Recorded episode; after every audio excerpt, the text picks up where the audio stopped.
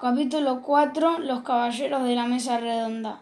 A pesar de sus temores, Merlín intervino para pedir al rey de Cameliar la mano de su hija. Él la concedió y manifestó la alegría por la boda enviándole a Arturo un regalo. Dijo a los caballeros cuando estaban a punto de regresar a Camelot Entregadle al rey Arturo esta mesa redonda de grandes dimensiones. Yo mismo la he recibido hace años de manos de su padre, el rey Uther.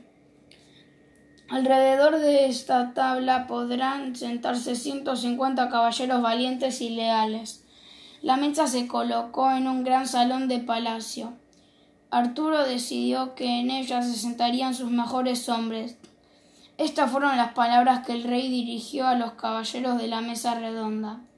Jurad fidelidad, al reino de Camelot. Sed honestos. Dad misericordia al que la pida y ayuda, y ayuda al que la necesite. Proteged a las mujeres y a los débiles. Cuando los caballeros se disponían a sentarse, un gran relámpago seguido por un fuerte trueno los sorprendió a todos. Merlín, que estaba en el lugar, dijo, dijo en, tono solemne Caballeros, es, es, el momento en que cada uno de ustedes debe prometer fidelidad al rey.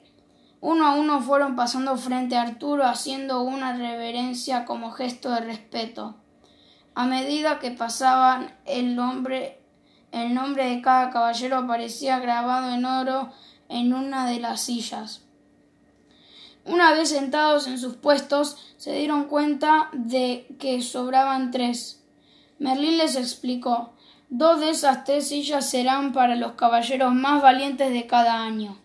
La otra será solo para el hombre más digno del mundo. Si alguien no lo es y se atreve a sentarse, morirá en el acto. En lo sucesivo, ningún caballero se atrevió a sentarse en la silla prohibida, ni siquiera Lancelot, que era considerado el más valiente y digno de todos los caballeros.